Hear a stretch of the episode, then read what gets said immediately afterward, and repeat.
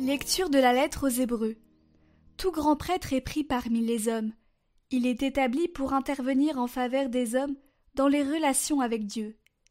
Il doit offrir des dons et des sacrifices pour les péchés. Il est capable de compréhension envers ceux qui commettent des fautes par ignorance ou par égarement, car il est, lui aussi, rempli de faiblesse. Et à cause de cette faiblesse, il doit offrir des sacrifices pour ses propres péchés, comme pour ceux du peuple. On ne s'attribue pas cet honneur à soi-même, on est appelé par Dieu, comme à Aaron. Il en est bien ainsi pour le Christ. Il ne s'est pas donné à lui-même la gloire de devenir grand prêtre. Il l'a reçu de Dieu, qui lui a dit Tu es mon fils, moi, aujourd'hui, je t'ai engendré. Car il lui dit aussi dans un autre psaume Tu es prêtre de l'ordre de Melchisédek pour l'éternité. Pendant les jours de sa vie dans la chair, il offrit, avec un grand cri et dans les larmes, des prières et des supplications à Dieu qui pouvait le sauver de la mort. Et il fut exaucé en raison de son grand respect.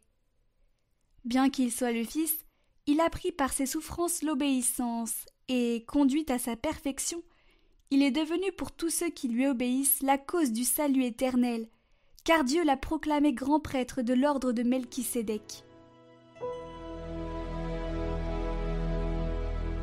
Tu es prêtre à jamais selon l'ordre de Melchisédek. Oracle du Seigneur à mon Seigneur. Siège à ma droite et je ferai de tes ennemis le marchepied de ton trône. De Sion, le Seigneur te présente le sceptre de ta force domine jusqu'au cœur de l'ennemi. Le jour où paraît ta puissance, tu es prince éblouissant de sainteté. Comme la rosée qui naît de l'aurore, je t'ai engendré. Le Seigneur l'a juré dans un serment irrévocable tu es prête à jamais, selon l'ordre du roi Melchisédek. Tu es prêtre à jamais, selon l'ordre de Melchisédek.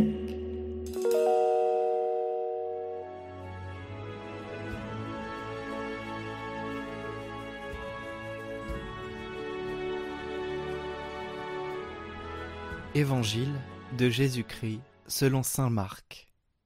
En ce temps-là, comme les disciples de Jean le Baptiste et les pharisiens jeûnaient, on vint demander à Jésus Pourquoi, alors que les disciples de Jean et les disciples des pharisiens jeûnent, tes disciples ne jeûnent-ils pas? Jésus leur dit Les invités de la noce pourraient-ils jeûner pendant que l'époux est avec eux? Tant qu'ils ont l'époux avec eux, ils ne peuvent pas jeûner. Mais des jours viendront où l'époux leur sera enlevé. Alors ce jour-là, ils jeûneront. Personne ne raccommode un vieux vêtement avec une pièce d'étoffe neuve. Autrement, le morceau neuf ajouté tire sur le vieux tissu, et la déchirure s'agrandit. Ou encore, personne ne met du vin nouveau dans de vieilles outres.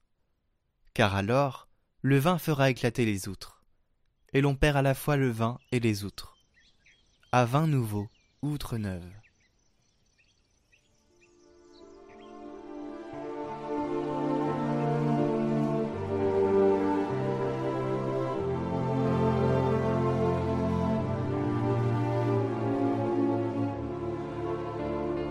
Commentaire de Saint Pierre Chrysologue.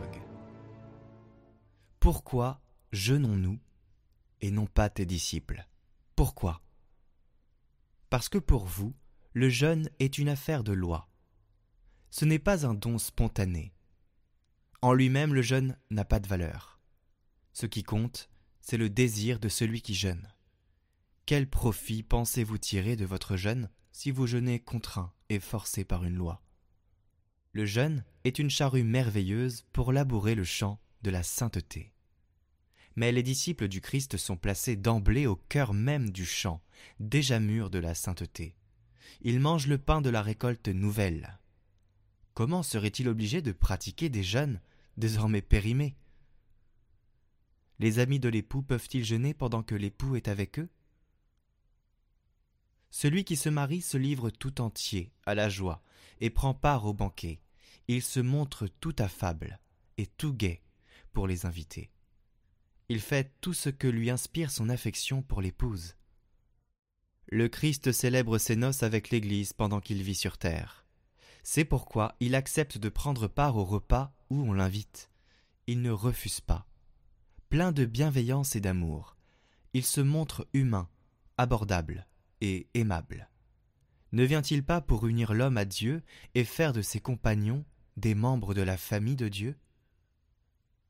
Pareillement, dit Jésus, personne ne coud une pièce de drap neuf sur un vieux vêtement.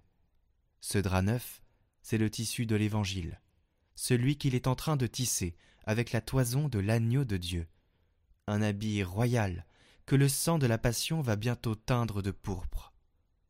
Comment le Christ accepterait-il d'unir ce drap neuf avec la vétusté du légalisme d'Israël?